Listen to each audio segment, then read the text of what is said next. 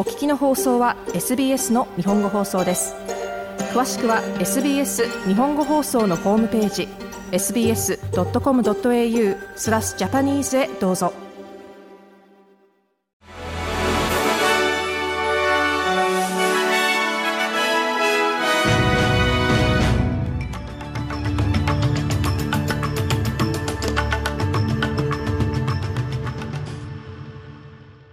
7月11日火曜日、SBS 日本語放送ニュースフラッシュをシドニーから大場意味がお届けします。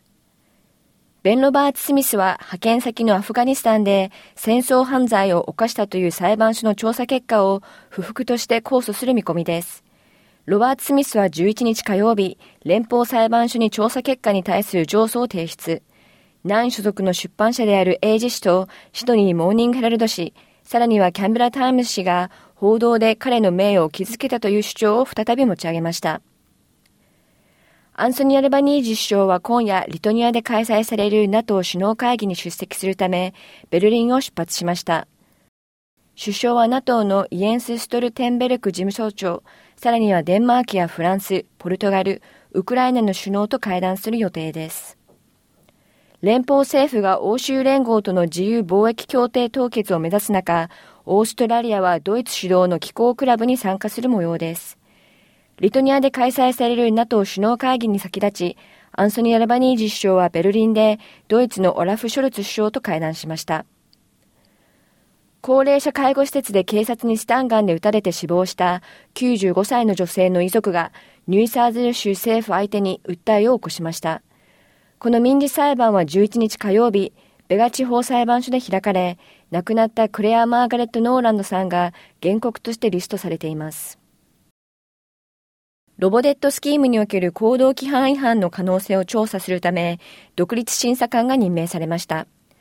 スティーブ・セジウィック氏はこのプログラムに関係する公務員による規範違反の疑惑を調査していきます。オーストラリア国籍で民主化運動のチャウ・バン・カムがベトナムの刑務所から釈放されました。シドニーのパン職人を引退したバンカムは2019年テロ容疑で逮捕され、海外の反政府組織ベトタンの党員であることを理由に12年の禁錮刑を言い渡されていました。 Australian Institute of Health and Welfare の新しい調査によると、オーストラリア人はかつてないほど長生きしていることが分かりました。一方でファーストネーションズの人々は一般の人よりも9年から10年早く亡くなっていることも明らかになりました。11日火曜日に発表された政府の保険データでは2021年100歳以上の高齢者が2200人以上確認されていることが分かりました。以上7月11日のニュースフラッシュでした。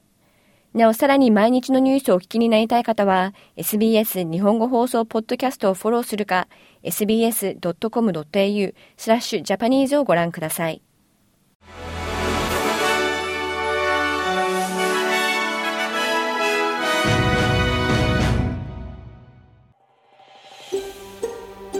SBS 日本語放送の Facebook ページで会話に加わってください。「いいね」を押してご意見ご感想をお寄せください。